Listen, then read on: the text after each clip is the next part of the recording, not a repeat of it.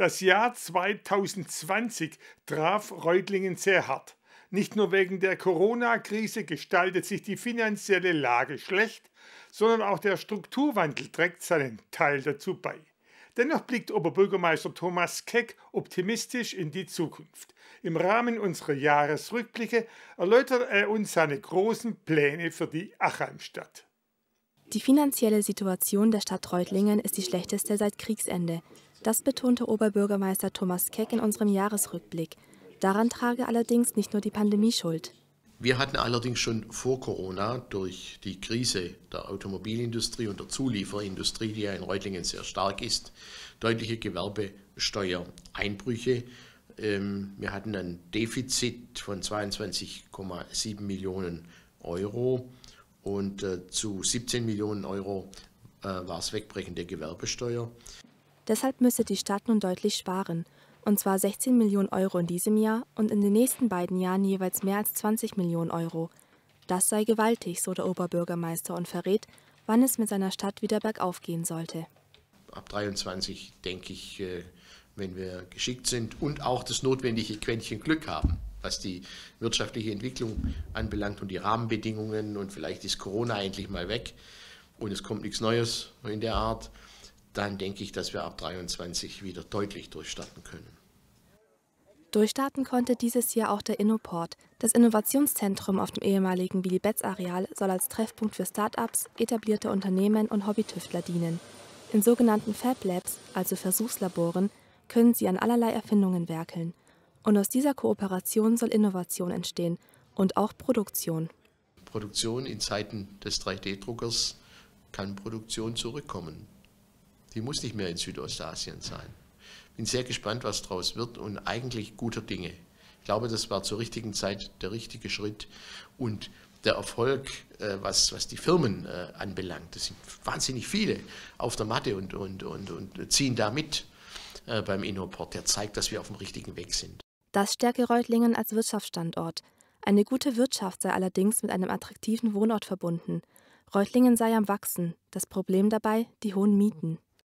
Wir versuchen, eine pointierte Wohnraumpolitik zu machen. Ich habe eine Stabstelle gegründet, Wohnraum, die sich wirklich äh, schwerpunktmäßig darum kümmern wird. Wir müssen mehr und vor allem auch schneller äh, preisgünstigen Wohnraum bauen. Wir werden auch wieder in den Geschosswohnungsbau gehen müssen, die in völlig anderer Größenordnung als bisher. Es müssten nicht unbedingt Hochhäuser sein, aber dennoch mehr Wohnungen denn davon gäbe es in Reutlingen eindeutig zu wenig. Außerdem sollen Grundstücke nicht mehr an den Meistbietenden vergeben werden, sondern an den, der das beste Konzept vorweisen könne, erläutert Keck seine Pläne für mehr bezahlbaren Wohnraum. Das sei auch der Fall bei dem berüchtigten leerstehenden Haus in der Kaiserstraße 39.